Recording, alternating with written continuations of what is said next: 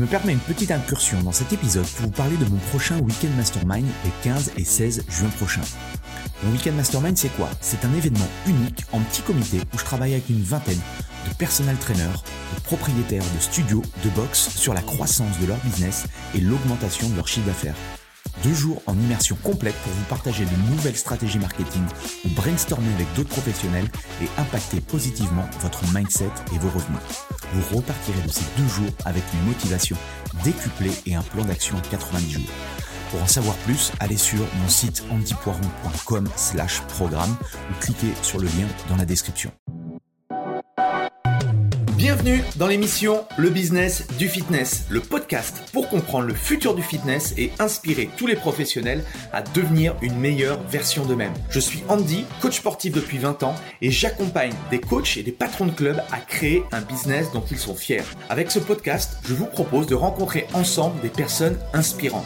L'idée est de rentrer dans leur tête et de comprendre comment ils en sont arrivés là aujourd'hui. Si vous voulez recevoir toutes les notes de l'épisode, pensez à vous inscrire à la newsletter.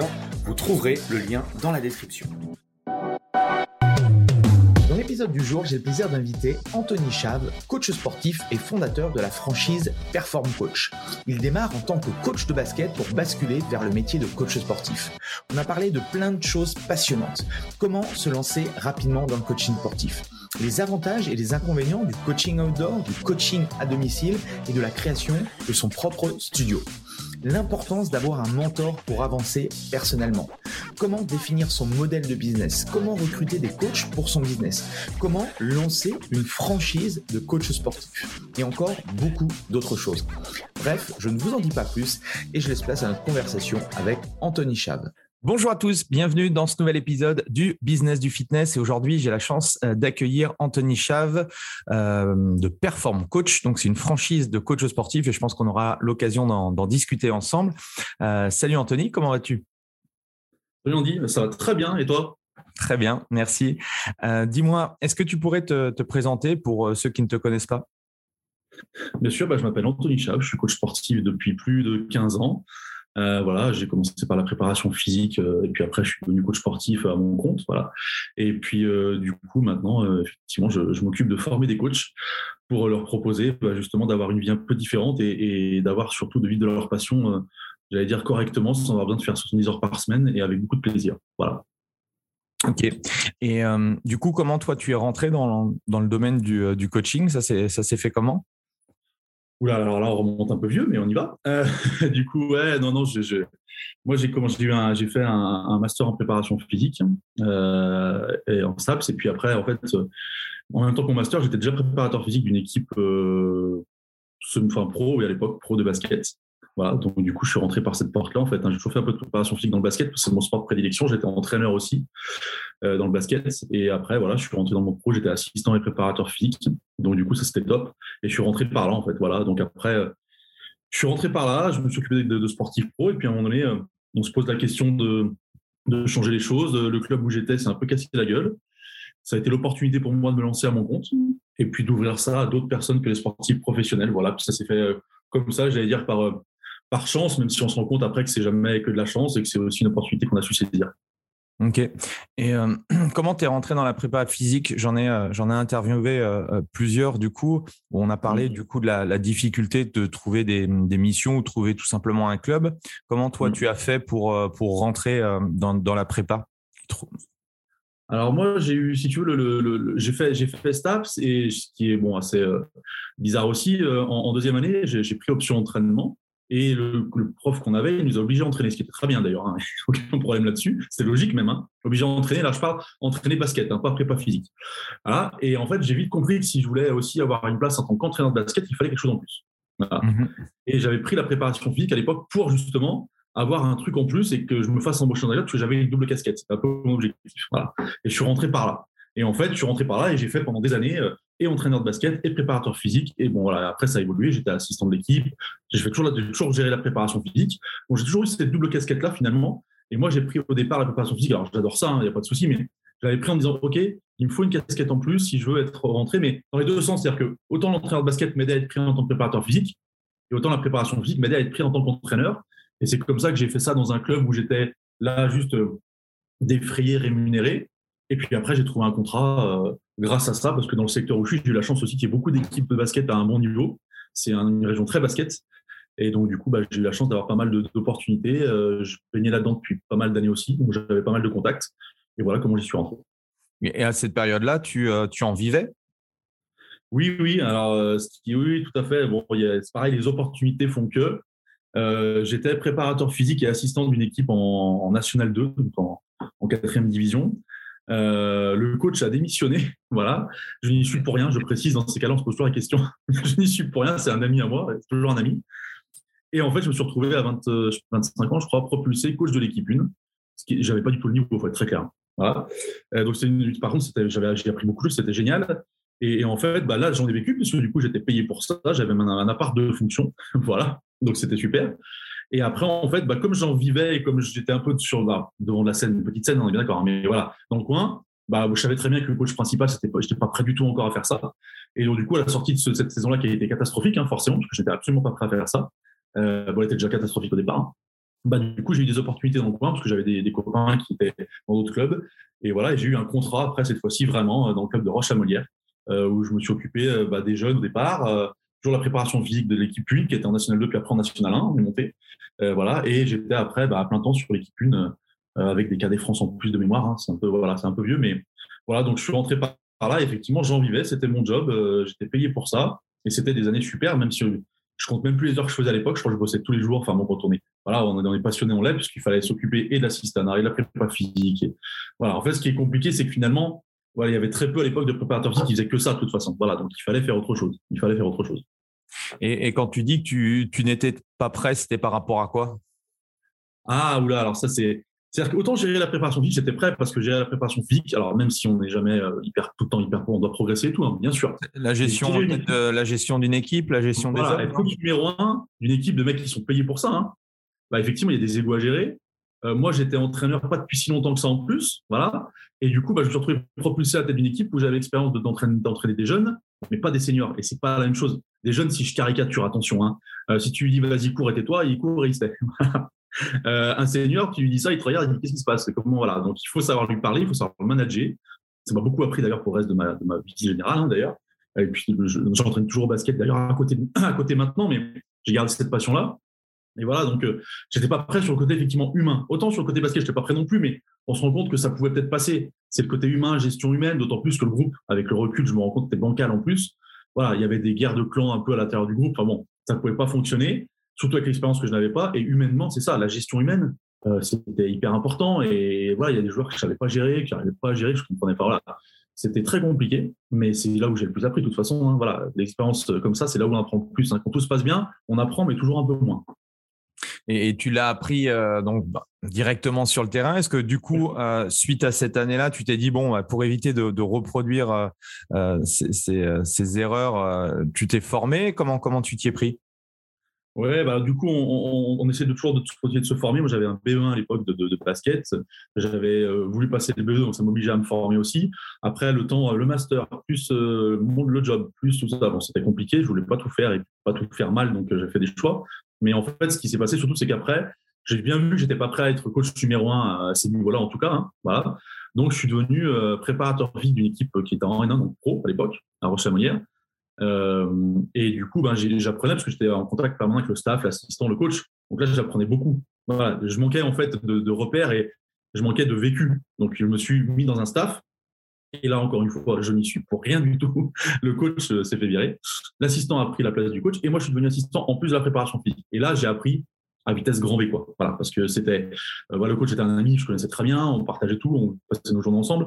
Bref, voilà. Et sur la prépa fixe, c'est là où j'ai appris énormément aussi parce que bah, c'était une équipe professionnelle, donc euh, on s'entraînait deux fois par jour. Euh, voilà, là c'était un niveau vraiment intéressant où je pouvais m'épanouir dans tout d'ailleurs, dans la prépa physique aussi, parce que bah, encore une fois, quand on est au cœur d'une équipe pro où les mecs font que ça, il y avait un ou deux étudiants qui qui qui faisaient pas totalement que ça, mais on s'entraînait quand même quasiment deux fois par jour. Bah, c'est génial quoi. Voilà, on suit les mecs, leur évolution, il y a des jeunes à faire progresser, il y a des anciens à gérer, il y a plein de choses hyper intéressantes. Et là, moi, c'est là où j'ai pris mon pied. J'étais jeune, j'avais le temps, J'y ai passé énormément de temps, mais c'était pas grave. Quoi. C'est, une vie plus compliquée si on a des enfants, je pense, à un moment donné. Voilà. Mhm. Et euh, tu n'as jamais voulu euh, monter plus haut, top 14 ou autre? Enfin, tu n'as pas eu d'opportunité comme ça? Ouais, alors ah, effectivement. top, 14, non, c'est pro. En, basket, c'est pro à premier. Non, non, mais j'avais bien compris, t'inquiète. Ouais. ouais, en basket, ça, c'est pro à premier.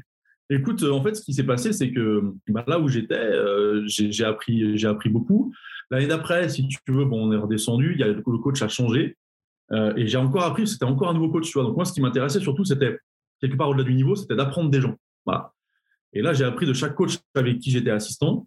On est remonté en N1 derrière et après, donc euh, voilà. Et c'était hyper intéressant. Donc moi, ce qui comptait, c'était d'apprendre. Et là, j'apprenais parce que c'était, moi, je faisais que ça, c'était mon métier. Euh, c'était voilà. Bref, donc ce qui me comptait, c'était d'apprendre.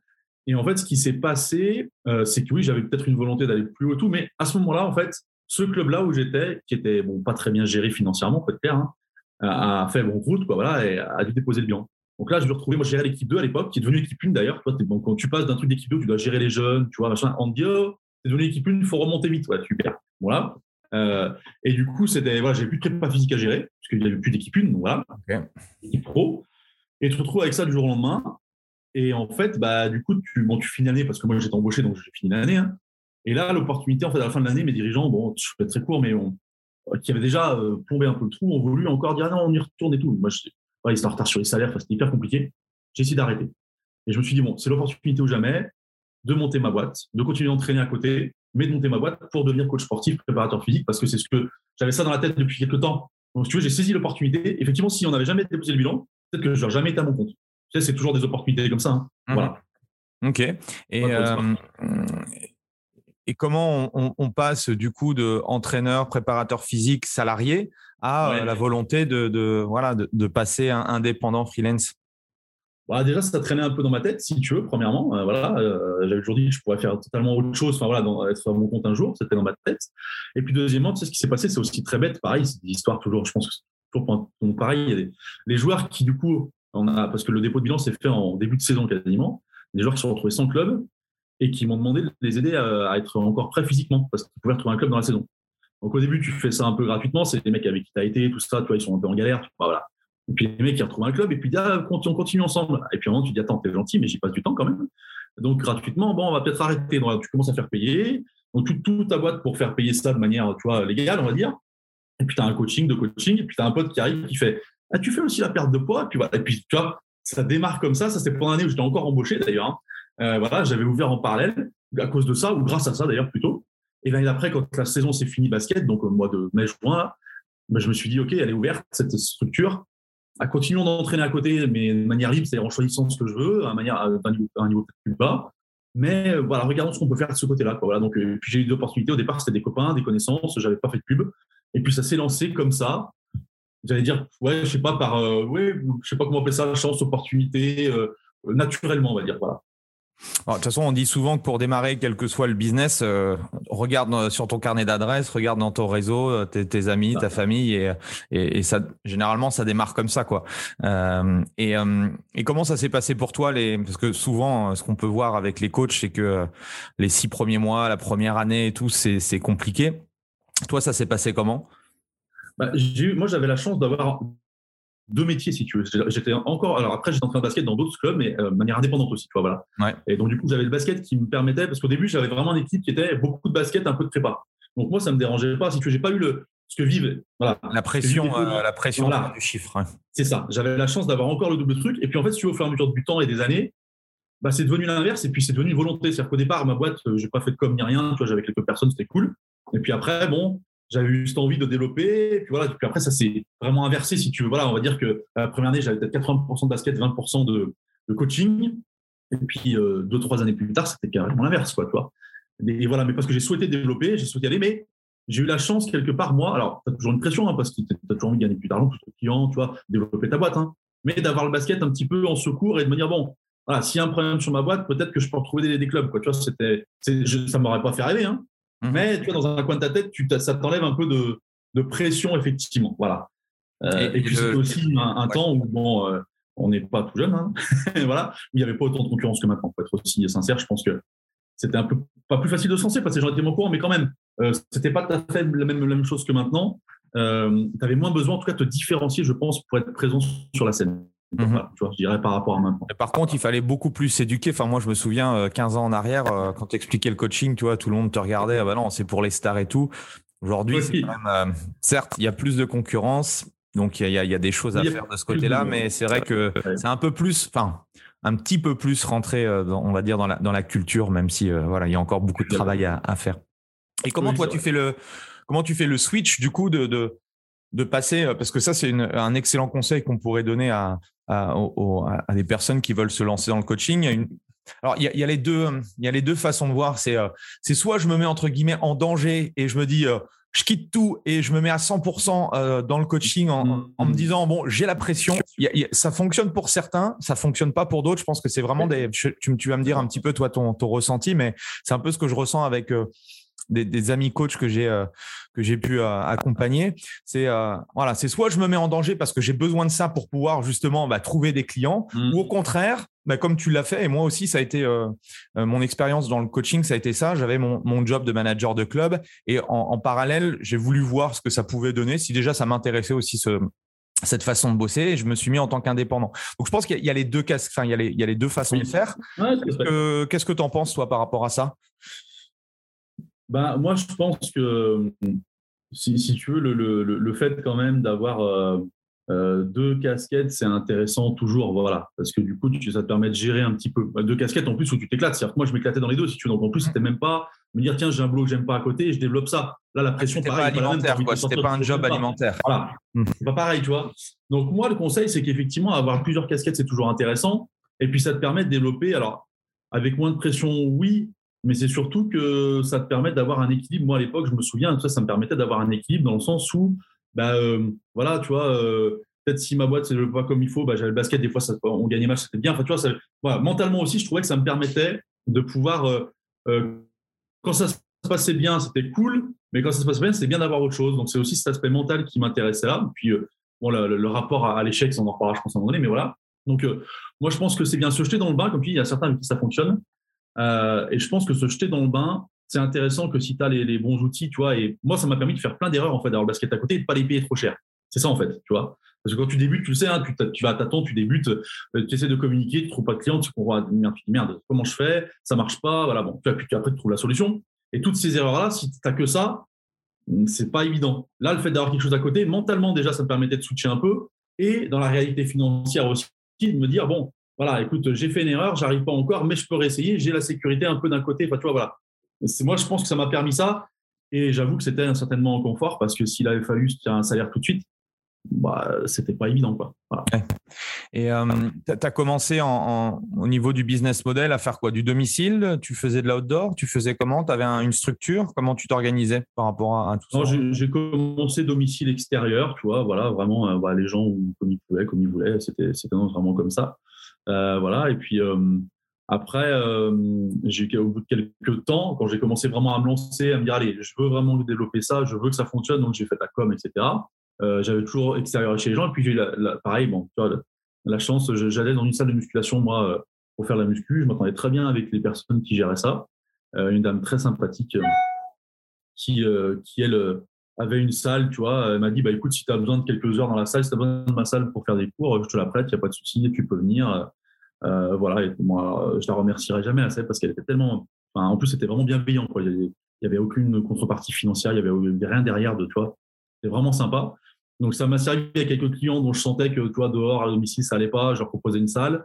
Euh, voilà, donc ça m'a permis de débuter comme ça, de voir aussi, du coup, l'intérêt d'avoir une salle. Quand on n'a pas, tu, ne vois pas toujours l'intérêt. Et là, d'avoir ce double truc, j'ai bien vu qu'il y avait un vrai intérêt à avoir une salle. Et c'est pour ça qu'après, j'en ai ouvert une moi, parce que j'ai bien compris que c'était quelque chose de différent, qui peut vraiment rapporter quelque chose. Euh, donc voilà, mais c'était. J'ai eu, cette opportunité-là qui s'est très bien passée, qui m'a permis encore une fois de faire étape par étape, tu vois, sans trop de risques, parce que j'avais pas besoin de payer un loyer, rien.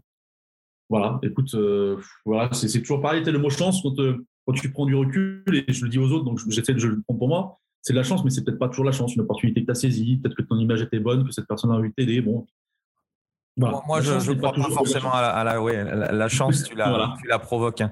Et euh, c'est intéressant, du coup, comme tu as euh, pu tester les différents modèles, et, et, s'il y a des, des, coachs, du coup, qui se posent la question, euh, quel est, le, selon toi, voilà, rapidement, avantage, inconvénient du modèle outdoor, du modèle domicile, du modèle, du modèle à club ou avoir son studio? C'est qu'est-ce que tu pourrais dire aux coachs qui se posent la question de savoir bon, bah, je ne sais pas trop dans quel environnement j'ai envie de, bosser?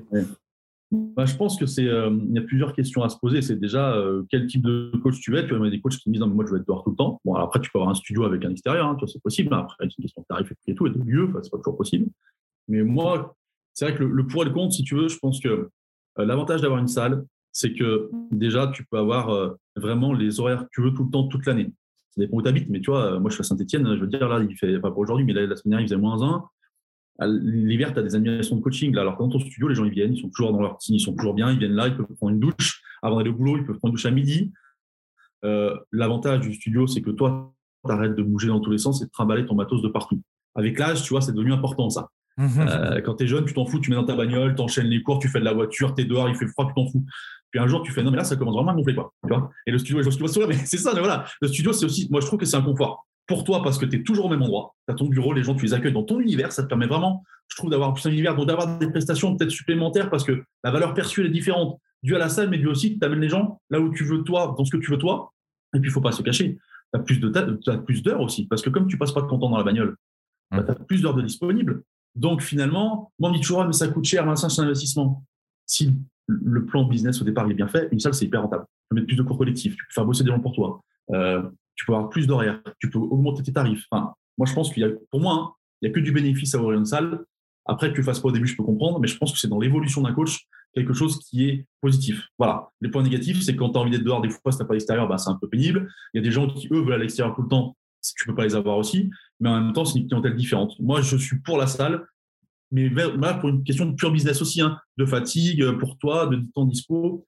Moi, je suis vraiment pour une salle et c'est pour ça que j'accompagne les coachs aussi maintenant à ouvrir des salles et à ouvrir des studios parce que je pense que c'est vraiment important et qu'on s'en fait une montagne, ce qui n'est pas, à mon avis, réel. Quoi. Voilà. Ok. Euh, du coup, euh, qu'est-ce que tu dirais à un coach qui veut se lancer à, domicile ou de, en outdoor? C'est quoi les, ah. les premières étapes importantes selon toi? Avant de se lancer, tu veux, je trouve que quand on se lance, on a tous fait cette connerie-là, euh, c'est de partir tête baissée, tu vois, les je veux trop des clients, je communique. Déjà, il faut faire un point sur qui tu es. C'est hyper important parce que si tu veux différencier les autres, il faut savoir qui tu es et la différence, c'est toi, déjà, voilà. Quelle est un peu ta méthode euh, Et puis surtout, bah, quelle est ta différence par rapport aux autres et comment tu vas mettre de la valeur perçue dans ce que tu fais. Voilà. C'est important de faire un gros point sur toi, qui tu es, quels sont tes concurrents dans le secteur et du coup, comment tu vas mettre les choses en place pour te différencier des autres et quel axe tu prends, quelle est ta cible. Ça, on n'y pense pas. Que souvent, on se dit au départ, c'est la différence, c'est bon, je, je sais, je vais donner des coachings, etc. Mais qui est-ce que tu vises? Euh, Sans parler de spécialité, parce qu'au départ, c'est pas évident d'être spécialiste, tu sais pas trop où tu vas. Hein. mais mhm. se dire, euh, voilà, j'ai quand même une cible, soit une catégorie d'âge, soit homme-femme, etc. Mais au moins viser une cible pour savoir sur qui je communique et pas perdre du temps à communiquer de tout, partout, de faire tout à la fois, où finalement tu deviens invisible, surtout dans le monde maintenant où tout le monde communique et il y a un flot d'informations. Voilà. Donc se différencier, c'est savoir qui tu es et savoir quelle est ta cible prioritairement pour moi. Comment tu as fait toi pour euh, déterminer ça? Ça s'est fait un petit peu au fur et à mesure ou? Non, alors moi, le, tu je, vais faire souvent le parallèle parce que le basket m'a amené énormément sur ma connaissance de moi-même pour plusieurs raisons. La première, c'est parce que euh, au basket, tous les week-ends, tu gagnes et tu perds et que ça dépend où tu coaches, mais quand tu es coach principal et que tu as une salle qui a pas mal de monde, après le match, quand tu perds, tu es, une sous-merde, voilà, pour tout le monde. Je te dis franchement. Hein. Quand tu gagnes, tu n'es même pas un dieu, hein, de toute façon. Voilà. Euh, donc, tu apprends beaucoup sur toi-même déjà. Voilà, apprends beaucoup. Et puis moi, j'ai bossé avec, euh, avec un coach de vie à l'époque, euh, qui, que je connais bien, qui s'appelle François, que je remercie encore une fois pour le travail que j'ai fait avec lui. Et j'ai beaucoup, j'ai bossé sur moi, en fait. Qui j'étais, comment, etc. Quand j'étais dans le basket, ça m'a permis d'être un coach, tu vois, meilleur. Et ça m'a, et je m'en suis servi de ça dans le coaching sportif je sais qui je suis, je sais ce que, je veux, je sais quel est mon univers, tu vois. Donc moi, j'ai bossé sur moi, en fait, il n'y a pas de secret. À un moment donné, il faut faire, enfin, à mon avis, se faire accompagner quelqu'un pour bosser sur soi et fouiller aussi dans les points qui ne sont pas toujours très intéressants, mais c'est là où tu apprends le plus et c'est là où tu te libères un peu de toutes tes croyances limitantes, tout ça. Et une fois que tu es libéré de ça, bah, tu es aligné. Moi, j'appelle ça être aligné avec soi-même. Une fois que c'est ça, tout est plus facile. Et, comment tu en viens à, travailler sur, euh, sur toi? Parce que c'est pas. Euh, c'est pas commun, on va dire le, mindset, c'est voilà, c'est peut-être euh, l'esprit de compétition, le basket, c'est tout ça qui t'a fait prendre conscience de ça ou comment tu en es arrivé là? Ouais, alors surtout il y a 15 ans d'ailleurs, hein, tu vois. oui, non, mais c'est ça. Mm. Écoute, euh, non, c'est juste que je me suis rendu compte que j'avais des limites, tu vois. J'ai bien vu que dans le management, dans la relation humaine, c'est moi qui n'étais pas il y a un truc qui m'a, il y a une histoire qui m'a, qui m'a choqué. Bon, c'était. Alors, je t'ai parlé tout à l'heure, je fais un retour très rapide en arrière, mais je pense que ce moment-là, il a été important pour moi. Euh, je, je, prends la place du coach en National 2, là, c'est la fameuse expérience où je n'étais pas prêt du tout. Voilà. Et moi, ma mère m'avait jamais vu coacher. Ma mère, elle me voyait chez moi un peu timide, machin, tout ça, tu vois, alors que quand je coachais, j'étais complètement différent, tu vois. Voilà. Et un jour, elle vient voir, elle me dit, une fois, elle me dit, tu veux faire quoi et tout? Et je dis, bah, je veux faire coach de coach de coach de basket, c'est ce que je veux faire. Elle me regarde, genre, non, mais de toute façon, t'as pas, pas le tempérament, quoi, tu vois. Elle me dit, pas comme ça, t'es pas sympa. Hein. mais elle me regarde, genre, attends, mais. Elle vient me voir coacher une fois, et elle, sort, elle me dit, c'est bon, je sais pourquoi tu veux devenir coach, pas de souci, euh, tu peux faire quoi. Et je me suis rendu compte à ce moment-là que j'étais pas le même et que j'avais certainement des choses à travailler, qu'il fallait encore que Tu vois, je pense que ça fait un titre un peu, et je me suis dit, OK, euh, les gens me perçoivent pas comme je suis, et moi, peut-être que je ne dégage pas l'image que je veux, tu vois, la même que, que je pense, en fait. Donc, il faut aligner ça. Je pense que ça a été un déclic avec du recul, hein, d'ailleurs, hein, je n'ai pas vu tout de suite, mais et grâce à ça, bah voilà, j'ai vu qu'il y avait des limites et je me suis dit, allez, il faut y aller. Et puis, tu sais, quand tu prends une porte dans la gueule, alors, pour le coaching sportif ou basket, hein, c'est pareil, une fois, deux fois, trois fois, à un moment tu dis, attends, attends, euh, euh, attends, j'ai pas les moyens de régler ça, peut-être à un moment donné, je vais pas prendre la porte dans la gueule tout le temps. Il faut travailler autre chose. Et c'est pour ça que j'en suis arrivé là. Et puis, j'avais un pote qui était, justement, lui, coach de basket, il commençait à, se transférer vers le coaching de vie et on discutait beaucoup et ça m'a hyper intéressé. Je me suis dit, allez, j'ai servi et de cobaye en même temps, et puis ça m'a servi aussi, attention, hein, beaucoup. Excellent, excellent. Euh, et, je suppose que c'est quelque chose aussi que tu, euh, que tu euh, expliques aux coachs que tu accompagnes ou dans les vidéos ou dans ce que tu veux transmettre, que le mindset, c'est quelque chose d'hyper important. Ah bah ça c'est mais forcément parce que on, est tous on accompagne de la manière dont on a vécu les choses tu vois donc forcément moi ça, là c'est hyper important sur deux choses. Déjà, quand un coach rentre dans la team là, avec moi, ben, on fait un, bilan de personnalité avec une structure extérieure. Hein, c'est pas moi qui gère ça. Et euh, avec un test qui s'appelle le test 10 qui est hyper intéressant. Voilà, moi, j'avais fait pour moi aussi il y a quelques années. Tu vois. Mm-hmm. Et en fait, quand tu fais ce test-là, qui dure 20 Est-ce que tu, est-ce que tu peux expliquer pour rapidement pour ceux qui. oui, bah alors en fait, tu veux, dans, les, dans les personnalités, tu as quatre types de personnalités, quatre couleurs c'est chez, chez eux, tu vois, vert, bleu, jaune, rouge. Et en fait, en fonction de ta personnalité, tu as plus ou moins de degrés de chaque couleur. Quoi. Et en fait, tu fais un test où tu réponds à des questions qui paraissent assez bateau de quelque part, tu vois, où tu dois, tu tiens, je sais pas, machin, bon. Et quand tu fais le débrief, ça dure une heure. Et là, tu finis sur le cul parce que tout c'est assez, flippant, tu vois. Voilà, c'est ça. C'est toi. Et il y a des trucs que tu sais, et puis des trucs que tu sais pas. Elle te dit, ah ouais, non, t'as agi comme ça dans cette situation. Ouais. Et puis là, tu t'effondres dans ton siège en OK. OK. Et là, tu, tu perçois qu'effectivement, tu as encore du chemin parce que. Et voilà, donc ce test-là, je le fais passer à tous les coachs qui me rejoignent parce que je pense qu'il est important. Et tu prends une claque dans la gueule. Et moi, ça me permet aussi de savoir les manager. Attention, c'est important. Euh, eux, ils ont le mien aussi. D'ailleurs, ils savent comment je suis. Tu vois, il y a transparence complète là-dessus. Je pense que c'est très important. Et puis, ça leur permet de se connaître mieux. Voilà, premièrement. Et puis, tu vois, dans les, dans les stages que j'organise, euh, au sein de la team, bah, pareil, tu vois, bah, la personne qui m'a accompagné, qui s'appelle François, elle intervient. La dernière fois, elle intervenu sur le mindset parce que je voulais un petit peu, bah, tu vois, en plus, il est bien, il rentre un peu dedans. Et les mecs, ils sont sortis, les, enfin, les petits coachs là, ils sont sortis là euh, avec le cerveau qui a un petit peu tourné et c'était très bien, quoi. Voilà. Donc, oui, bien sûr, ça me paraît hyper important. et généralement, quand tu n'es pas dedans, que tu n'es pas bon, que tu, tu, tu procrastines, tu sais plus trop, machin, c'est parce que tu sais plus où tu vas. Et il y a un problème de mindset. Voilà. Mhm. Donc, ce que tu disais, je t'ai coupé. Donc, la première chose importante, c'est avant tout de se connaître. Et après, la, une fois que j'ai compris euh, voilà, qui j'étais, ce que je voulais, quel type de profil de personne euh, je, voulais, euh, je voulais accompagner, ça serait quoi après la, deuxième chose, la deuxième, deuxième step? Alors, une fois que j'ai compris effectivement qui je voulais accompagner, euh, c'est définir quel modèle de business je veux. Voilà. Parce qu'en fait, si tu veux, la problématique, c'est qu'on jette à corps perdu là-dedans encore une fois, hein, mais je l'ai fait, donc je dis ça avec beaucoup de bienveillance. Euh, je suis pas le seul à l'avoir fait d'ailleurs. Euh, du coup, tu vois, tu y vas et tu vas absolument des clients, donc tu mets un prix bas, tu te dis tiens, allez, il faut que je me démarque des autres par le tarif, et puis peut-être tu tellement envie d'avoir des clients que tu es prêt à tout, quoi. Même à mettre des prix super bas, c'est une passion, tu es content et tout. Ah, sauf que, sauf que non, parce que en fait, bon, tu te rends compte après, c'est une erreur, parce que déjà, tu passes beaucoup de temps au-delà de ta séance, en hein, préparation, voiture, etc., euh, et d'argent, le matos et tout, euh, à faire quelque chose qui finalement n'est pas rentable quelque part, entre guillemets. Euh, voilà. Et puis surtout, le, modèle économique n'est pas bon parce que tu te rends compte aussi à un moment donné que bah, les gens veulent tous les mêmes horaires quelque part. Et puis qu'à un moment donné, ça bouchonne. Quoi. Tu te dis, bon, comment je fais maintenant? Voilà. Donc, du coup, c'est ce modèle-là qu'il faut, à mon avis, avoir. Donc, il faut développer les outils, des méthodes dès le départ pour être capable, à moment donné, de se détacher de ça. Et puis, bon, là, j'ai compris ça bien plus tard, mais j'en sais aussi au coach que j'ai, avec qui je suis et j'accompagne. Euh, faut arrêter de vendre à l'heure aussi. Quoi. Voilà, c'est la plus grosse connerie que tu peux faire, mais je l'ai faite, hein, attention. voilà. Mais c'est pas parce que quand tu vends ça, en fait, tu, te limites tellement euh, que ça devient compliqué. Quoi. Voilà. Et puis tu n'assumes pas tes prix, tu sais pas trop, 60 euros de l'heure, voilà, tu vois, ça va pas. Quoi. Voilà, c'est pas possible. Donc il faut fonctionner autrement. pour avoir justement un tarif qui permet de bien vivre sans voler personne. Hein. C'est un accompagnement différent. Voilà, et je trouve que c'est ça qui, ça que moi j'ai pas compris dès le départ. Euh, voilà, pour dire, moi au début, alors c'est très vieux, c'est un méchant d'essence d'une heure et demie, tu vois, pour un tarif qui était dérisoire, je sais plus combien c'était, 35, 40 euros l'heure. Bon, et là, quand j'y repense maintenant, j'ai une larme à l'œil, dans chaque œil. voilà, voilà. C'est aussi comme ça qu'on apprend. Et, Tout à euh, fait. Et, du coup, par rapport à, cette vision euh, de la séance à l'unité, aujourd'hui, qu'est-ce que tu préconiserais? Bah en fait, euh, moi, je préconise de parler aux clients en termes d'objectifs et de résultats. Il faut, définir des choses. En fait, il faut changer le mode de pensée. En fait, c'est-à-dire que si tu veux, pour moi, il y a pas, c'est compliqué de vendre à l'heure parce que tu vas dire aux gens, voilà, je vous vends une séance par semaine, deux séances par semaine. Bon, ok. Euh, mais ça s'arrête là, tu vends rien de plus. Alors que les gens, il faut leur vendre un résultat, un objectif, un univers. Euh, voilà, vraiment un résultat. Comment tu vas les accompagner? C'est ça qui est important. Et la différence là-dedans, c'est que tu peux avoir des prix différents parce que du coup, tu vas leur vendre ce qu'ils veulent. Voilà, tu voulais perdre 10 kilos, 20 kilos, ok.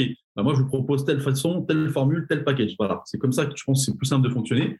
C'est plus facile de vendre. Tu n'as plus besoin d'avoir d'être un super vendeur et de te dire tiens, toi, et d'assumer un prix vraiment élevé. Par contre, là où j'insiste, c'est que c'est important. Le client, lui, ne réfléchit pas à l'heure.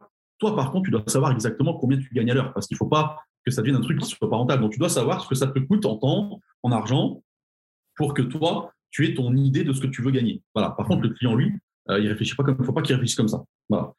Voilà comment je vois les choses.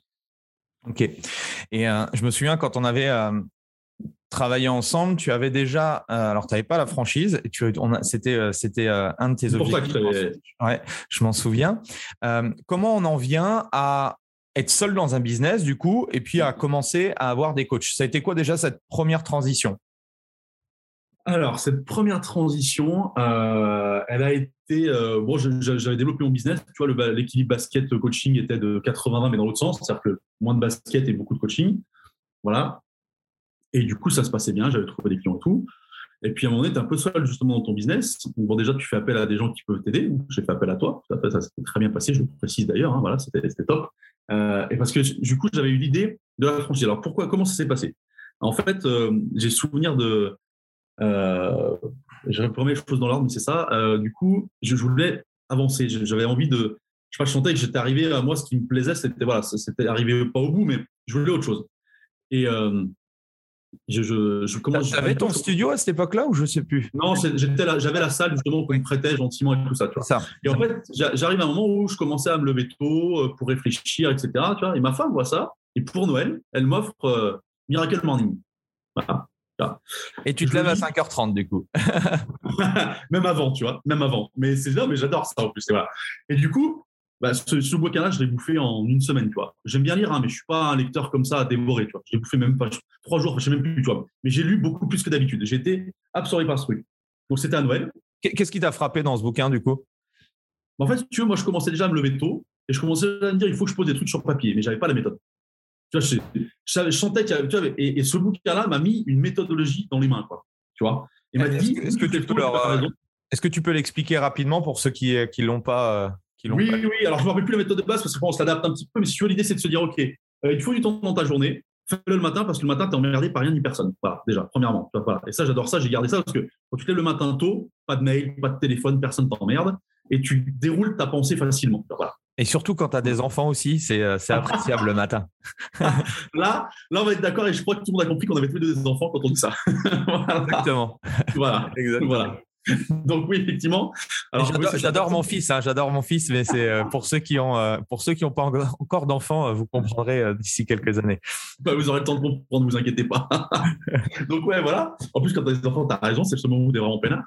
donc se lever tôt pour ça et puis mettre en place un rituel du matin. D'accord? Le rituel du matin, c'est bah, remettre tes phrases en tête qui vont te permettre d'avancer, quels sont tes objectifs, qu'est-ce que tu veux, lire tous les matins, parce que tu vois, on n'a pas le temps de lire, mais lire 10 minutes par jour, c'est des, des, phases de 10 minutes comme ça, et qui te permettent de mettre un plan d'action en place. Qu'est-ce que tu veux vraiment, justement? Qui tu es? On travaille, c'est bien, c'est bien fait aussi, on travaille là-dessus. Qui tu es? Qu'est-ce que tu veux? Quels sont tes objectifs? Comment tu fais pour y arriver? Et tous les matins, tu te remets ça en tête. Voilà. Et moi, ça m'a donné, encore plus une raison de me lever.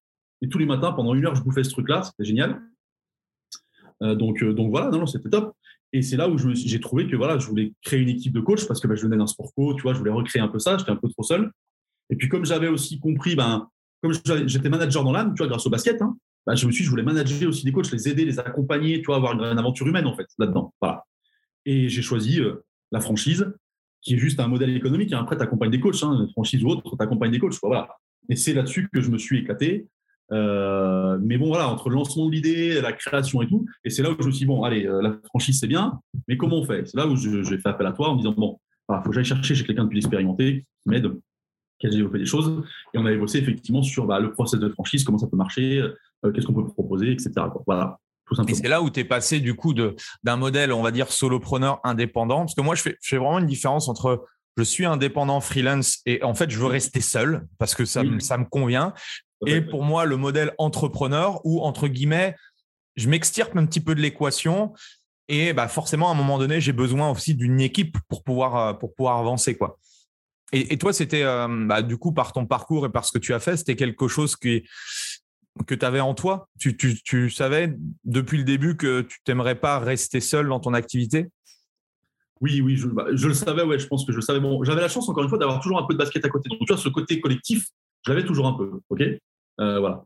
Mais quand même, quand il a fallu se développer plus, je me suis dit, voilà, c'est ça, en fait, ce que je, ce que je veux, c'est retrouver cet esprit d'équipe, cette aventure humaine, en fait, du lien humain. Voilà, donc c'est ça. C'est pour ça que je me suis naturellement dirigé vers ça. Après, j'aurais eu d'autres solutions. Hein. J'aurais pu monter peut-être une plus grande salle avec des coachs dans la salle, tu vois. Euh, il y avait plein de solutions, mais j'avais envie d'une certaine liberté pour les coachs, pour moi, hein, parce que je suis quelqu'un qui, qui, aime bien la liberté, donc je trouvais la laisser aux coachs, c'était intéressant. La franchise, c'est ça, hein, c'est-à-dire que tu as, ta boîte à toi, c'est toi qui décides aussi des choses, moi j'accompagne. Voilà, donc euh, c'est aussi laisser cette liberté-là euh, de projet, accompagner des projets, accompagner de l'humain, et puis bon, c'était aussi la volonté de d'aider les gens dans le parcours que j'avais eu, c'est-à-dire que tu as un parcours chaotique au départ, parce qu'on teste plein de choses, comme on a dit, on en a parlé. Donc c'était aussi permettre aux coachs de dire, OK, ben voilà, tu vas faire des erreurs quand même, parce qu'on en fait toujours dans la vie, mais moi je vais te permettre de gagner du temps et te montrer déjà certaines choses qu'il ne faut pas faire. Voilà. Et je trouvais ça intéressant aussi. Exactement. On apprend, on apprend bien plus euh, des, personnes qui ont le, on va dire le, le même chemin qu'on a envie d'emprunter, bah voilà, autant euh, leur extirper leur expérience pour éviter de faire toutes les erreurs qu'ils ont pu faire, quoi. C'est ça. Et, euh, et, avant de revenir du coup sur euh, sur ce sur ce modèle de franchise, comment comment tu t'es euh, comment tu as mis en place ton ton centre? Ça a été facile de trouver une structure. comment comment tu bah, En fait, là du coup, bon, moi j'avais j'avais j'avais du coup la salle qu'on me prêtait et puis j'ai dans le même temps je cherchais une salle pour moi parce que je savais que c'était aussi lié à tout ça. Mais bon, après l'avantage du modèle de la team comme ça, c'est qu'en fait comme les gens sont pas forcément du coin où je suis, bon, ben, on n'a pas besoin d'une structure permanente, si tu veux. Voilà, euh, les gens, je les accompagne ben, un peu en visio. On a des rendez-vous aussi à, à Saint-Étienne, mais voilà, donc c'était pas une obligation d'avoir un centre là-dessus.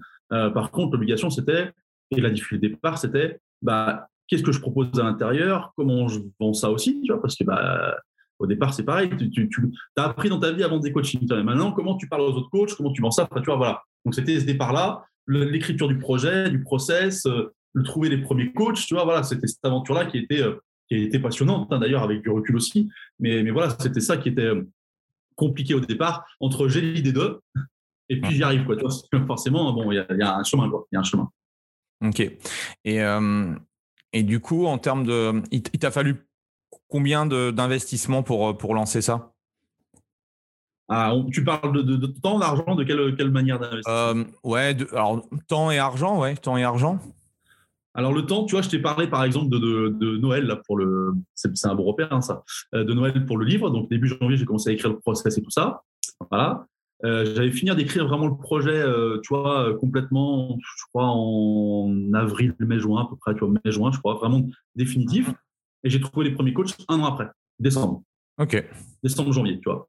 Ça m'a pris un an pour écrire le projet complètement, trouver la manière de communiquer, trouver les premiers coachs, et j'ai eu oh, chance, on le comme on veut, hein, c'était voilà, c'est ce qui m'est à l'esprit, mais j'ai trouvé trois coachs d'un coup au départ. Voilà, d'un coup, donc j'ai eu cette chance-là aussi, tu vois, qu'il n'y en ait pas un, puis un, trois d'un coup. Euh, dans, dans c'était des basketteurs, tu vois, j'ai fait marcher mon réseau de basket en fait. Voilà. Mm-hmm. Euh, donc, euh, donc voilà, j'ai trouvé trois coachs d'un coup, dont un d'ailleurs avec une, un truc qui n'aurait jamais dû se passer, tu vois, des fois dans la vie, des choses comme ça. donc voilà, mais, mais voilà, donc j'ai eu la chance aussi que ça arrive d'un coup. Et puis du coup, bah voilà, stage d'entrée ensemble, aventure humaine, c'est parti quoi. Voilà. Ok. Et euh, comment tu, euh, tu redémarres ce, enfin, on va dire ce, ce, euh, cette, nouvelle, cette nouvelle aventure? Dans quel état d'esprit? Bah, boosté comme, comme jamais, tu vois. Alors, je viens de voir que je n'avais pas répondu à le côté financier avant, donc j'en profite. C'était juste que ça ne m'a pas demandé un investissement financier énorme. Il a fallu créer les contrats de franchise, donc prendre un avocat d'affaires spécialisé, etc. C'est ça mmh qui a pris le plus financièrement finalement, parce que le reste, c'était du savoir que j'avais dans ma tête à mettre en process, tu vois. Donc ça, c'était du temps. Euh, L'argent, il va être un peu d'autres investissements, mais c'était pas le, plus, le, plus cher, c'était ça. Et oui, bah là, l'aventure débute, si tu veux. Et là, c'est vrai que, euh, si tu veux, à côté, j'ai été pendant longtemps, et je l'étais, je crois, peut-être encore à l'époque, formateur pour la Ligue euh, régionale de basket, où je, formais les autres coachs, les autres entraîneurs. Donc j'avais déjà cette filiale-là, j'avais déjà ce management-là, sauf que la différence, c'est que là, mon premier stage d'entrée, c'est mes process à moi que j'apprends au coach, tu vois. Et ça, ça change quelque chose. D'un côté, c'est c'est une vraie fierté, parce que bah, tu apprends euh, tes process à toi, tu apprends, tu vois, c'est voilà, pas pareil quoi. Donc du coup, c'est juste que tu as mis en place, c'est les coachs qui viennent rejoindre finalement ce que tu as proposé, euh, ta manière de voir les choses. Donc, voilà, donc c'était super. Et puis moi, je fais du premier stage, j'étais très content d'avoir quatre personnes comme ça. On était, on était quatre, c'était un stage hyper intense, il y a eu trois jours ensemble. Enfin voilà, c'était top. Et puis j'ai pris un pied normal préparé. C'était le premier stage, il fallait que je mette tout, de carré, c'était super. Donc j'ai un souvenir de ce premier stage vraiment euh, vraiment génial. Quoi. Voilà. Et là, comme tout entrepreneur, quand tout va bien, tu dis ça y est, c'est parti. Et puis après, tu as une petite traversée du désert. Voilà. Mais ça, je le dis parce que faut se rassurer, c'est chez tout le monde que ça se passe comme ça. Tu vois, on a tous des traversées. Et c'est normal, quoi. C'est normal. C'est là où tu apprends et où tu développes. Voilà. Après, tu t'es servi de, de, ces trois premières personnes pour aussi euh, bah, voilà, tester aussi le modèle, parce que je suppose que euh, tu te dis, bon, dans la tête, ça, ça a l'air de jouer, sur le papier, ça a l'air d'être bon. Mm. Après, ouais, tant que tu ne l'as pas testé euh, sur le terrain avec d'autres personnes, parce que avoir tes propres idées et les mettre en application, si tu veux, bah voilà, ça va plus vite. Après, les faire transmettre aux autres, c'est là où, du coup, comment toi tu interprètes le message et comment tu le comprends et comment tu le délivres, c'est il y a souvent euh, du coup un, écart. Euh, c'est quoi qui a été le plus dur du coup dans, ce lancement-là? Ou qu'est-ce que qu'est-ce que tu as pu euh, remarquer? Ce qui a été le plus dur, effectivement, c'est non pas le lancement, parce que je pense que j'avais les choses étaient claires, trois coachs je trouve intelligent, enfin ça s'était bien passé dans les process et tout. C'est le c'est le suivi et au départ, le, effectivement, le fait que je me rende compte que, alors je je vais, je vais le dire d'une manière où je vais rectifier tout derrière, mais euh, il n'avait pas tout compris, mais parce que j'avais certainement pas très bien expliqué non plus, voilà, et parce que le message aussi, il y avait beaucoup de contenu, et dans beaucoup de contenu, bah, il y a des ratés, des choses où on ne se comprend pas, où j'explique mal, où il était, à un moment, il était fatigué, enfin, tout, voilà. Et au départ, tu penses quelque part que, tu vois, euh, c'est bon, ça y est, j'ai tout donné, c'est cool, quoi. Mais non, il, y a, il faut accompagner, il faut, voilà. Et là, c'est de la régulation après, si tu veux. Cette régulation-là, elle a été plus compliquée. Pourquoi? Parce que moi, j'étais souvent habitué à manager dans le basket avec des gens que tu as tout le temps devant toi. Les attitudes, tu les as tout le temps, tu les vois. Donc, c'est facile de réguler. Là, tu n'as pas les gens tout le temps avec toi. Tu as des rendez-vous de temps en temps, une fois par semaine, etc. Et c'est là où j'ai dû m'adapter, si tu veux. Bon, maintenant, c'est ancré, mais j'ai dû m'adapter pour justement avoir un accompagnement différent et manager, parce que même en, one-one, c'est un management, hein, manager différemment euh, les gens que j'avais dans la team. Voilà. Et, les premiers coachs, c'était des gens de, des, coachs dans la région ou ils étaient quand même, euh, enfin, ils étaient éloignés de, chez toi? Non, non, c'était trois coachs. Alors moi, j'habite à Saint-Etienne, si tu veux. Il y avait deux coachs qui étaient aux alentours de Saint-Etienne et un coach à Lyon. C'était pas loin, c'était pratique. Tu vois, au départ, je crois que je me déplaçais même pour aller voir Lyon parce que j'avais besoin de ce vis-à-vis, tu vois, direct. Euh, voilà.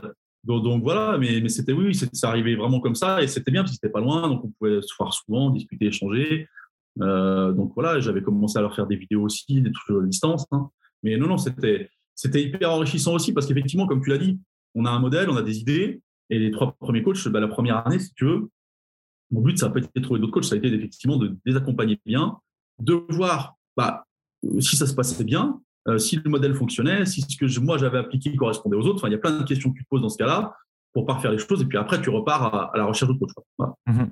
Et du coup, tu, euh, pour ceux qui sont intéressés, qu'est-ce que, qu'est-ce que tu proposes du coup euh, au niveau de la, de la franchise euh, Perform Coach?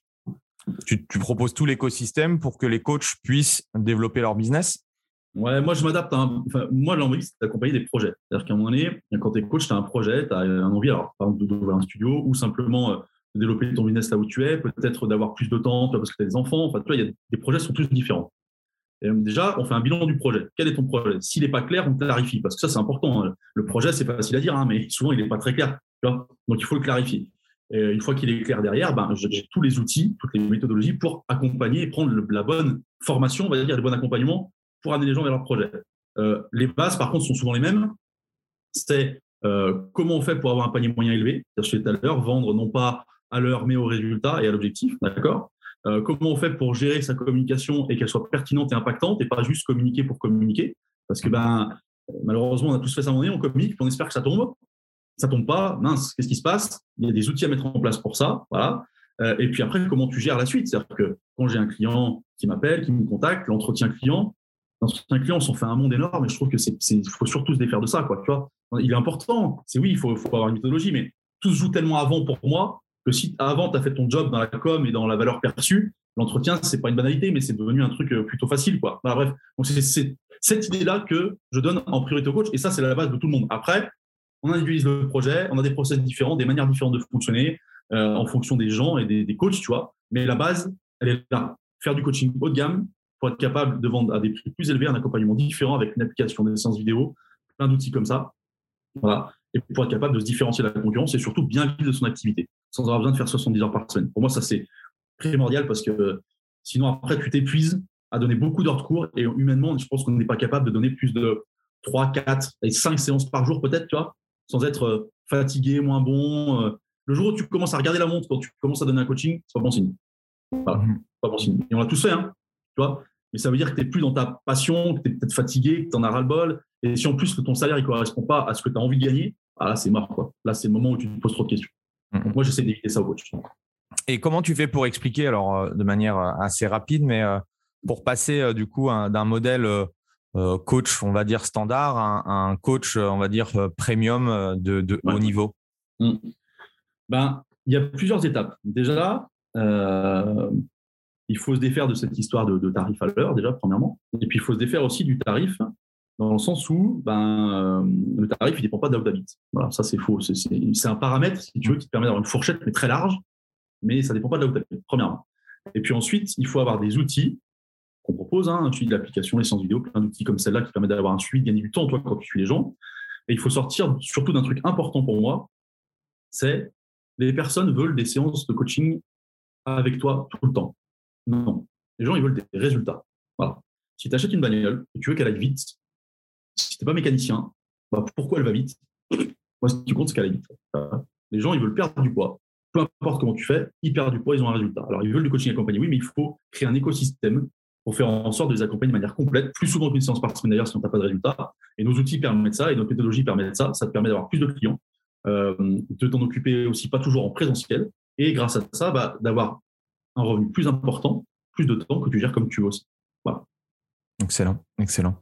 Et euh, Comment ça a été pour toi et ton équipe la, période qu'on a tous vécue là euh, en, 2020, qui s'appelle le Covid euh, comment, ça a été pour euh, comment ça a été pour vous? Bah écoute, on va parler. Il y a deux périodes dans le Covid. La première où il y a arrêt soudain et brutal pour tout le monde, voilà. Bah, où ça n'a pas été évident parce que nous on était vraiment sur le fonctionnement. Alors même si on avait des séances, tu vois, un peu à distance et tout, hein, mais on n'était pas là-dedans. Et puis du coup on avait, c'était pas, c'était notre cœur de métier, c'était le coaching présentiel avec d'autres accompagnements autour. Donc, il y a des, nous, on a gardé certains clients en visio, tu vois, pas de souci. Il y a beaucoup de gens qui sont stoppés, donc ça n'a pas été un moment évident, mais on a profité pour remettre plein de choses à plat, euh, pour bosser, pour se former. On avait du temps. Tu vois, donc, moi, j'ai beaucoup accompagné les coachs, on s'est beaucoup vu, on a fait beaucoup de visio sur qu'est-ce qu'on voudrait que soit la suite, en fait. Moi, je leur ai dit, écoutez, voilà, je ne savais pas combien de temps ça allait durer. Au début, on était tous pareils, hein, mais on avait compris que ça ne durait pas que 15 jours quand même. Bon, voilà. Mhm. D'accord. Donc, euh, moi, je leur ai dit, écoutez, voilà, on va, voilà comment on va faire pour essayer de récupérer un maximum de clients, que les gens continuent quand même les coachings. On a gardé une partie. Maintenant, euh, on fait le dos pendant un mois et demi là. Par contre, quand ça va repartir, les gens vont avoir qu'une envie, c'est de revenir dans le présentiel et avoir envie de nous voir. Et du coup, voilà comment on va faire pour euh, recartonner dès que ça va repartir. Et en même temps, je préparais, dire, le possible reconfinement un jour en mettant d'autres outils en place. voilà. Donc, euh, on s'en est pas trop trop mal sorti. ça n'a pas été parfait, hein, c'est clair. Voilà, mais je pense que c'était soudain pour tout le monde et que bah, si tu n'avais pas déjà un business en ligne, ce n'était pas notre cas, nous, on n'avait pas, pas, que là-dessus, bah voilà, c'était forcément un peu plus compliqué. Mais dans ce cas-là, je pense surtout ce qu'il faut, c'est donner des solutions aux coachs, leur montrer que tu es présent, leur dire que, que, tu comprends la situation et que tu vas tout faire pour les aider. Voilà. Et je pense que c'est ça. Voilà. On est une équipe, en fait. Hein. Mm-hmm. Si on est une équipe, quand ça va bien, on est une équipe, quand ça va pas, on est une équipe, tu vois. Voilà. Et là, je pense que le basket et les défaites et machin m'ont beaucoup servi. C'est difficile, toi, tu connais, tu sais ce qu'il faut faire, tu y vas. Voilà. Tu pas dépourvu comme ça. voilà. Tu vois, c'est, donc ça, là, aussi, mon expérience m'a servi dans le management en disant, euh, OK, on se retrouve les manches et on y va. Quoi. C'est quoi ta vision aujourd'hui euh, dans les, euh, dans les années à venir du coaching? Est-ce que tu crois que euh, comment tu vois l'évolution? Parce que c'est assez intéressant comme tu as, 15 mmh. ans euh, d'expérience. comment tu vois la chose? Comment tu vois les coachs, les clients, les demandes et tout ce qui se passe un petit peu dans le domaine du fitness? Ouais, alors bon, je pense que le, digital va, va, prendre une place importante et va augmenter, tu vois, mais dans le sens où moi je pense qu'il faut surtout, dans, dans l'avenir, il faudra servir encore plus du digital pour encore mieux accompagner nos clients, mais sans. Alors, tu as, le choix, hein, tu fais faire que du digital, que de l'accompagnement à distance, ça ne pose aucun problème, d'accord? Mais je pense que justement, dans ce monde-là actuel, qui est ni bien ni moins bon qu'avant, ça, ça me souffle aussi, tu vois, c'est une évolution en fait, hein, ben, les gens ont encore plus besoin d'humains qu'avant. Parce que justement, euh, les réseaux sociaux et tout, c'est très bien. Encore une fois, j'ai rien contre ça. Il y a voilà, c'est très très bien. Ça, ça amène plein de choses hyper positives. Mais tu te rends compte que les gens ont beaucoup plus besoin d'humains. Et je pense que si toi, ton axe de coach, c'est l'humain, tu garderas des clients et tu t'arriveras à tirer des outils qui vont avancer en plus de l'humain. Mais pour moi, c'est une erreur de se dire euh, le coaching présentiel va disparaître, tu vois.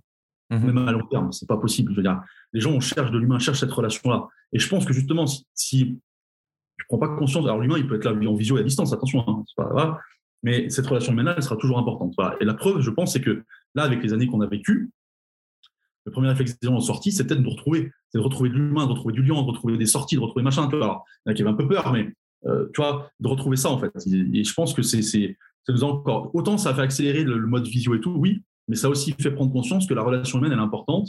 Et dans ce sens-là, je pense que si on sait bien servir de la communication pour l'expliquer, bah, on a une vraie chance de différencier les autres encore une fois. Voilà. Excellent. Sinon, si on parle des clients, je pense que par contre, malheureusement, on va aller vers un zapping plus important et des gens peut-être, j'allais dire, euh, non pas un peu moins engagés, mais peut-être qui ont plus tendance à changer souvent. Et c'est là où notre process de fidélisation sont importants. Et c'est là où on comprend que les gens viennent pour un résultat, mais qu'ils restent pour de l'humain. Mmh Encore une fois, moi, je mets l'humain au centre de tout ça parce que c'est ce qui est le plus important. Je reviens au fait d'être aligné avec soi-même, de se connaître, etc. C'est ça qui fait finalement ton business. Et dans l'avenir, ça sera valable aussi. Et peut-être encore une fois encore plus, parce que ben, j'allais dire, plus l'évolution digitale va avancer, plus le monde à côté va être pourri, hein, regarde ce qui se passe en ce moment, plus tu as besoin de te rassurer en mettant de l'humain dedans. Quoi. Mhm. Yes. Euh, c'est quoi tes meilleures techniques de productivité pour perdre moins de temps dans la journée? Parce que ça, c'est aussi un, ah. enjeu majeur euh, quand on est, euh, quand on est coach, la gestion de son temps.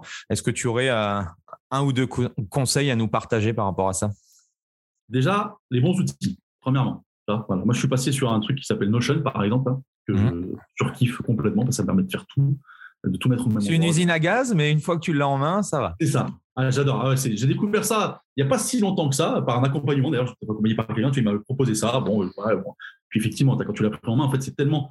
Voilà. Et déjà, c'est un bon outil parce que si tu es organisé de la manière. Il faut que ça te corresponde, hein, c'est toujours pareil. Hein. Premièrement. Deuxièmement, s'organiser. Voilà, c'est savoir ce que tu as à faire le lendemain, savoir quel est. je ne demande pas de savoir ce que tu fais le mois prochain, forcément. Hein. Mais Déjà, voilà, quand je me, qu'est-ce que demain, quel est mon programme de demain? Pourquoi je me lève? Qu'est-ce que j'ai à faire? Et ce qui est important, c'est de pas programmer trop de choses. ça, c'est un truc qu'on a tous tendance à le faire, tu vois. Allez, demain, je vais faire tout ça. tu arrives à la fin de ta journée, tu fais, j'ai rien foutu, je suis une merde. Ah non, c'est pas que tu es une merde, c'est que tu as voulu en faire trop et que c'est pas possible de toute façon parce que tu avais 20 000 imprévus dans ta journée. Donc, il y a un truc qui est important pour moi, c'est de comprendre qu'il faut garder du temps pour les imprévus et qu'il faut mieux en prévoir moins, quitte à se dire, tiens, j'ai une heure où j'ai rien à faire, bing, tu trouves toujours un truc à faire que l'inverse ça va Et ça, je pense que c'est un point essentiel. J'en discutais avec un des coachs à Cyprien la semaine dernière. Il dit ah, j'arrive pas à m'organiser, j'arrive pas, euh, j'arrive pas, je bosse pas assez bien et tout, j'arrive pas à mettre cette chose. Qu'est-ce que tu as programmé pour ta journée? Tu as fait une liste de diplômes de long. Bah oui, bah, c'est pas possible en fait. Tu vois, voilà. Donc, j'ai fait ça. Hein. Toi, je dis encore une fois avec plein de bienveillance. Donc, voilà ce que je dirais. Déjà, s'organiser et savoir que euh, tu as un temps de réflexion où tu peux pas se produire d'un coup, etc. Donc, il vaut mieux euh, connaître ton temps de travail. Voilà.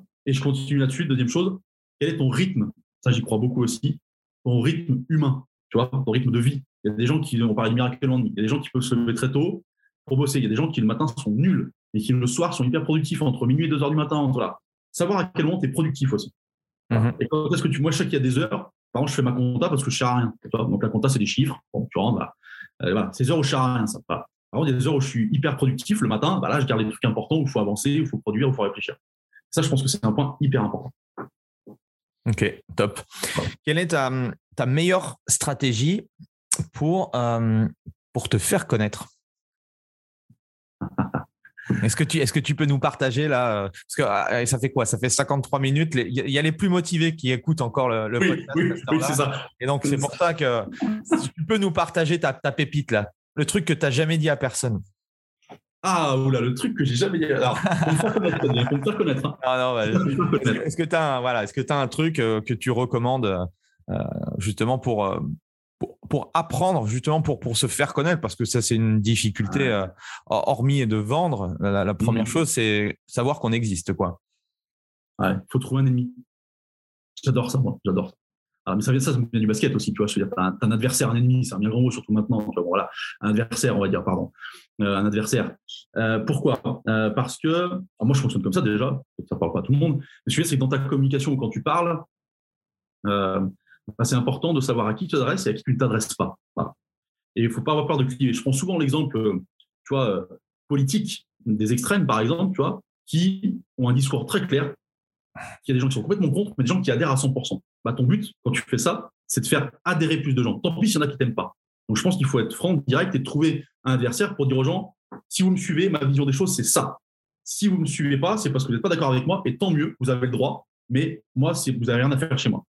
Mhm. Et une des meilleures vidéos que j'ai faites, c'était une vidéo comme ça où j'avais vu euh, un gros concurrent que je n'aimerais pas près de chez moi, sans jamais les nommer dans ma vidéo d'ailleurs, hein, tu vois, et je n'aimais pas le fonctionnement qu'ils avaient. Et tu vois, j'ai défini un peu contre eux. J'allais dire, voilà, j'ai présenté ce que je faisais moi contre eux, c'est la vidéo qui a le mieux marché de ma vie, mais parce qu'elle était, un, elle sortait du cœur, et deux, parce qu'il y avait cette de, dire voilà, regardez qui je suis, ça c'est moi. Vous êtes d'accord, venez. Vous n'êtes pas d'accord, venez pas.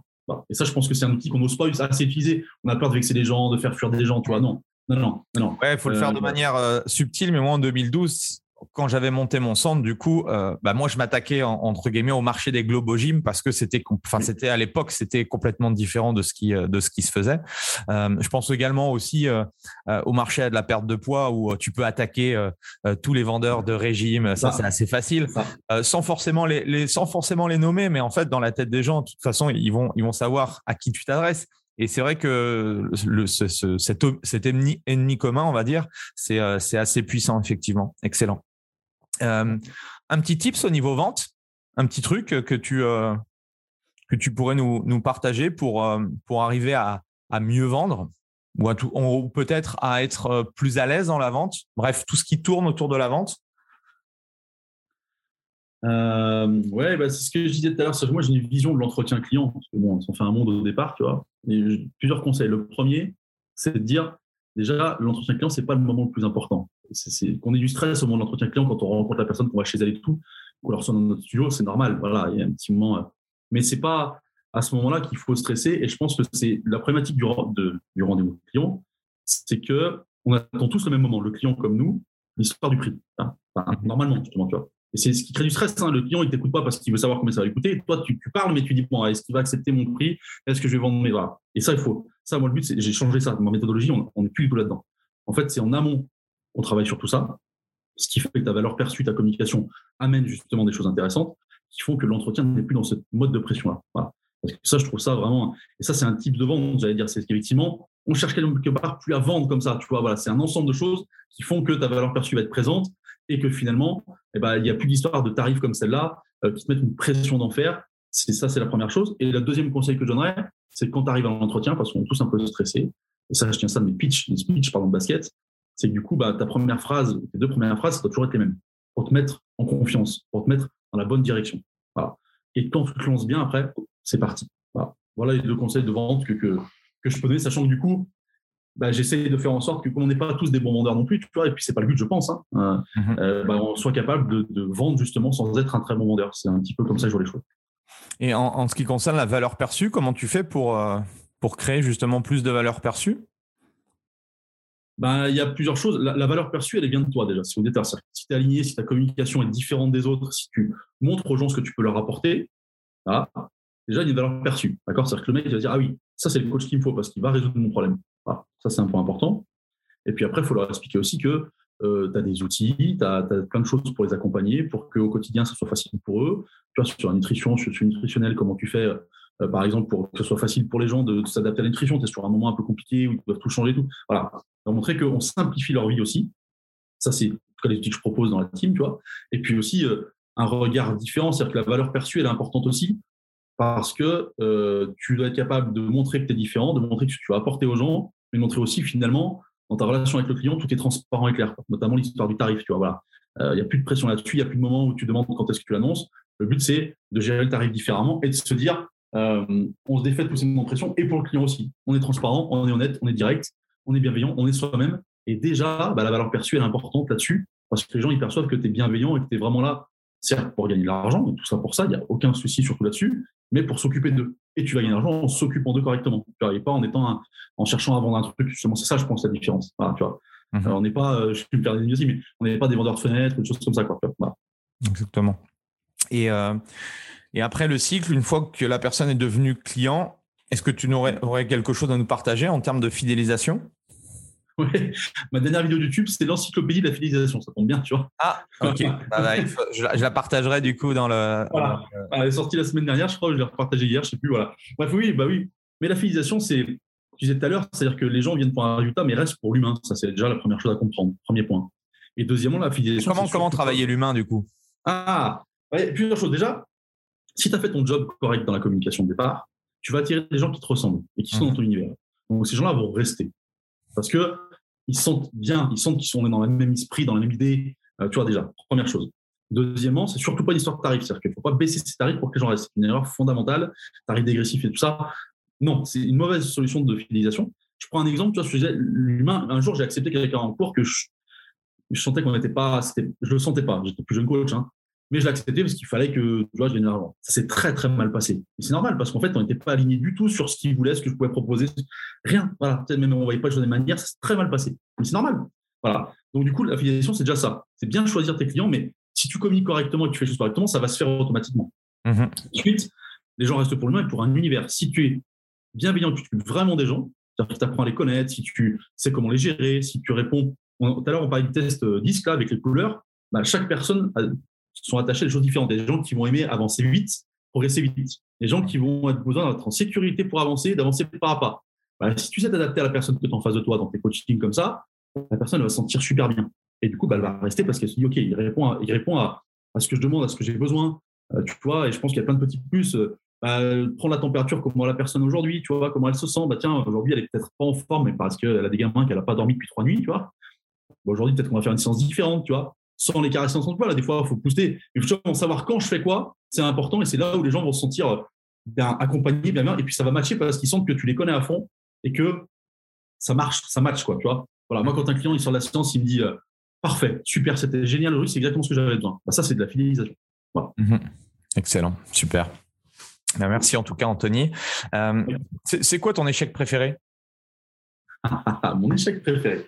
Il faut que j'y réfléchisse à celui-là, j'en ai pas mal quand même, hein, comme tout le monde. Mais euh, mon échec préféré, euh, faudra, je, je l'explique dans la fidélisation, je crois aussi. Euh, mon échec préféré, c'est euh, une histoire. En fait, j'avais, alors j'en ai, deux quand même. Je vais, raconter les deux parce que c'est deux de manière différente. Mais il y en a une où je vais chez un client, pareil, il y a longtemps, hein, je vais chez un client, dans son appart, je vends mon, mon, pitch avec mes séances et tout ça. Mes séances à l'époque, hein, je parlais en séance. Et le mec, il négocie, tu vois. Bon, et puis moi, je me dis, bon, je vois que je, me dis, je pense qu'il n'a pas trop de moyens, il faut que j'accepte. on fait quelques cours dehors. Euh, et puis, il me dit, ouais, je viens d'acheter une maison, là, on va aller sur mon terrain, ce sera plus simple et tout. Putain, mais quel con. J'arrive dans la baraque, piscine à débordement, euh, tu vois, euh, euh vue sur la Loire, enfin, tu un endroit chez nous qui est hyper prisé, si tu veux. Tu vois, et puis je suis avec lui, puis je comprends que la maison, elle vaut entre 800 000 et 1 million d'euros. Voilà, voilà, voilà. Et là, je me dis, t'es con. tu n'es qu'un pauvre con. Voilà. voilà. Le mec, il avait les moyens de se payer essence, mais 150 fois, j'aurais pu tripler le prix, quadrupler, tu vois. Et là, j'ai fait un tarif, quoi. Et, voilà. et celle-là, elle m'a servi. Je peux dire qu'elle me sert, mais voilà, je la raconte souvent parce qu'elle me sert, mais tellement, quoi. Voilà, tu vois, c'est. Je m'étais fait l'idée du mec qui avait. Je me suis dit, je sais pas, il doit pas avoir trop d'argent. Eh, bah, putain.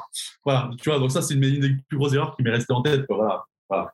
Euh, euh, quand j'étais euh, quand j'étais quand j'étais coach dans les dans les clubs de fitness, ce que je faisais, alors c'est pas, mais je, je regardais les, les, les voitures des gens.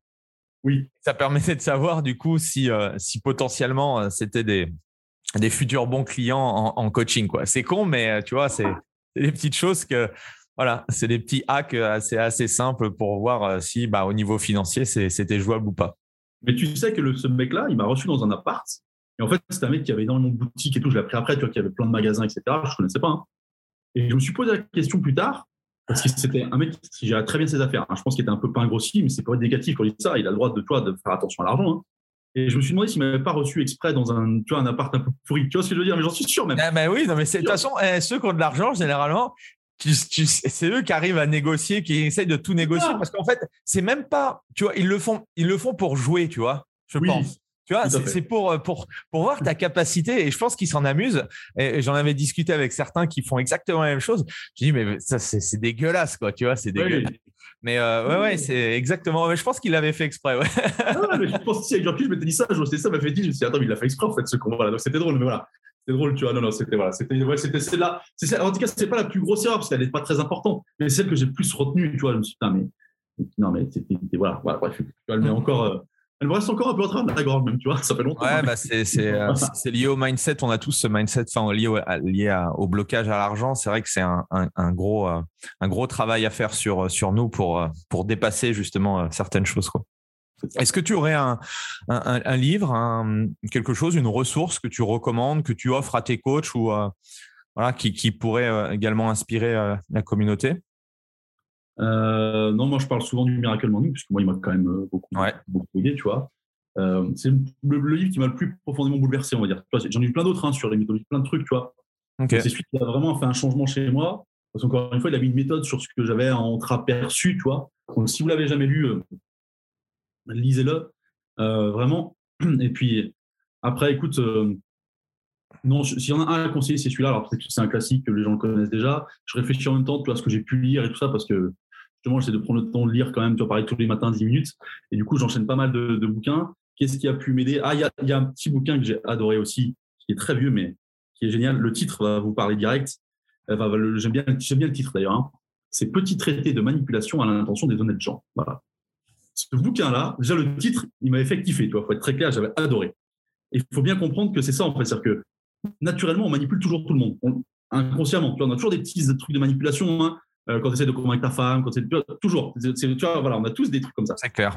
et ce bouquin-là, il m'avait adoré parce que c'était justement, ben, voilà, le but c'est pas d'entuber les gens, c'est de se dire comment je peux aider à une, décision, comment je peux faire, tu vois, comment là. Euh, donc il y a plein de choses comme ça qui, m'ont fait bien rigoler à l'intérieur, faire rigoler.